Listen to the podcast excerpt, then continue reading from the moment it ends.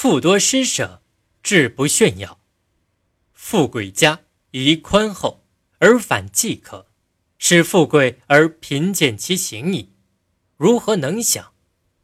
聪明人以敛藏，而反炫耀，使聪明而愚蒙其病矣。如何不败？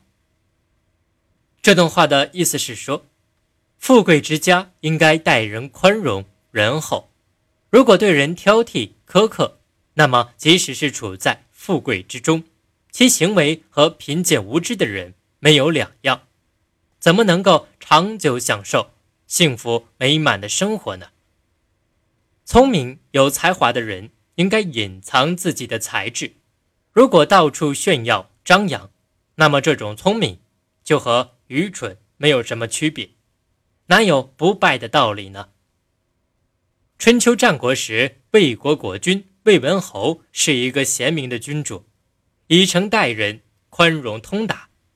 无论一国之王、富贵之家、平民百姓，都一视同仁。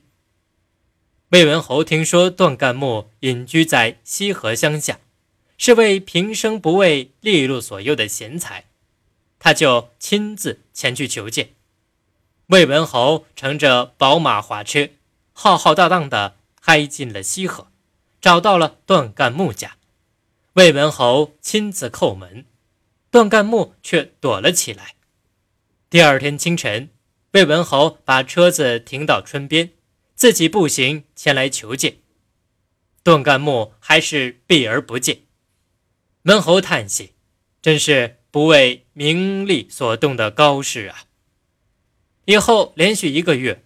文侯每日都亲自求见，段干木被文侯的诚心打动，只好出来相见。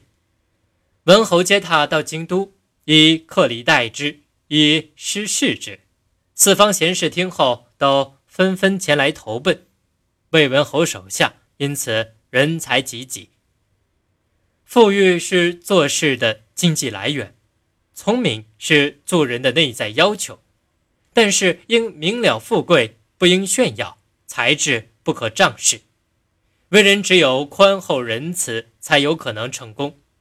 假如富贵而为人刻薄寡恩，就会陷入终日勾心斗角、与人争利的苦海中，完全丧失生活乐趣，丢弃周围的亲友，到头来落得孤立无援、空虚寂寞。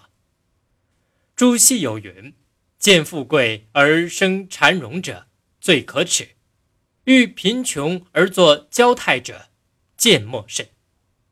此即为富多施舍，至不炫耀。